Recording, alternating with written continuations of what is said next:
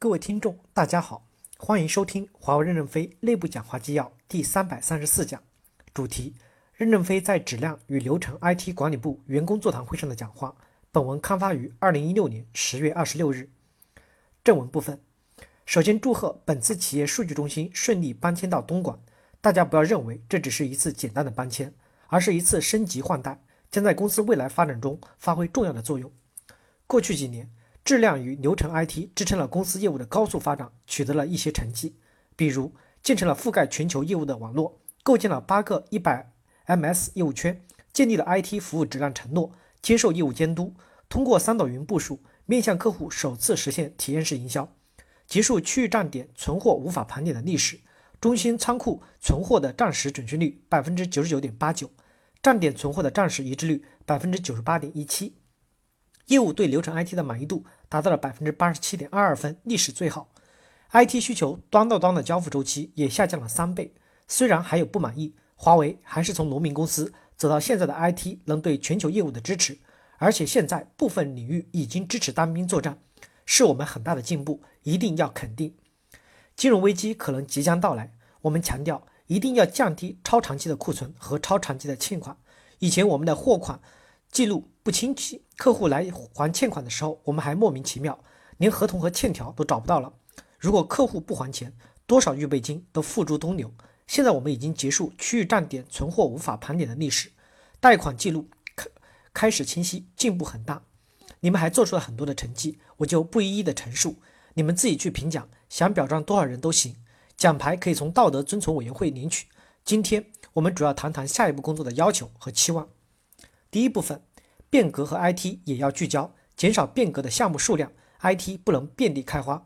每增加一段流程，要减少两段流程；每增加一个评审点，要减少两个评审点。面向一线，要做好跨功能、跨部门的流程集成和 IT 集成，改变每个变革项目有自己专用 IT 系统的状况。从需求管理与结果评估入手，来加强 IT 应用开发的有效性。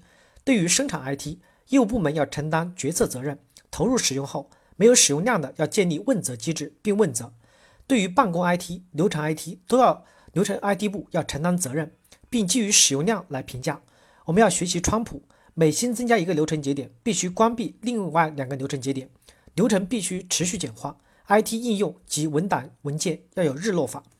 第一，不产粮食的流程是多余的流程，多余流程创造出来的复杂性要逐步的简化。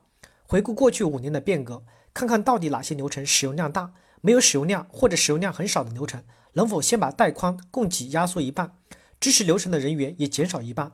再过三个月，如果没有投诉，把带宽再压缩一半。如果还没有投诉，就只能留下一名人员支持。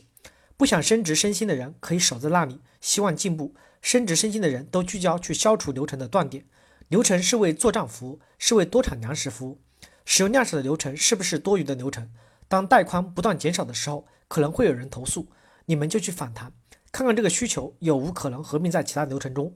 当然，不能简单的直接减掉一个流程，因为可能会产生断裂带，引发矛盾冲突，就不会成功。可持续的就不能永恒，繁琐的管理哲学要简化。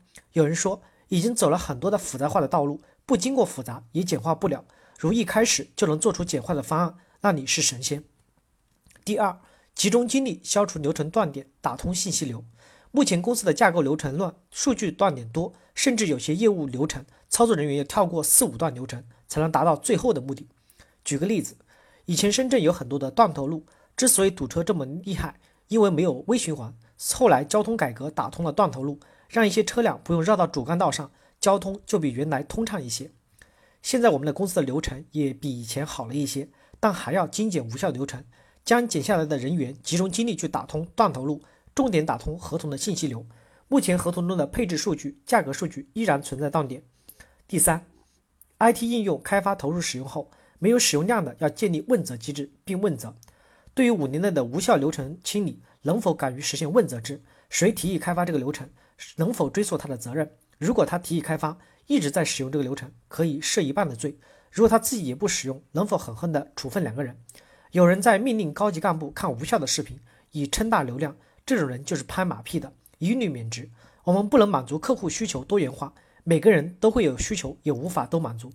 如果把所有的个性化的需求上升到很重要的地步，那公司会乱成一团麻。感谢大家的收听，敬请期待下一讲内容。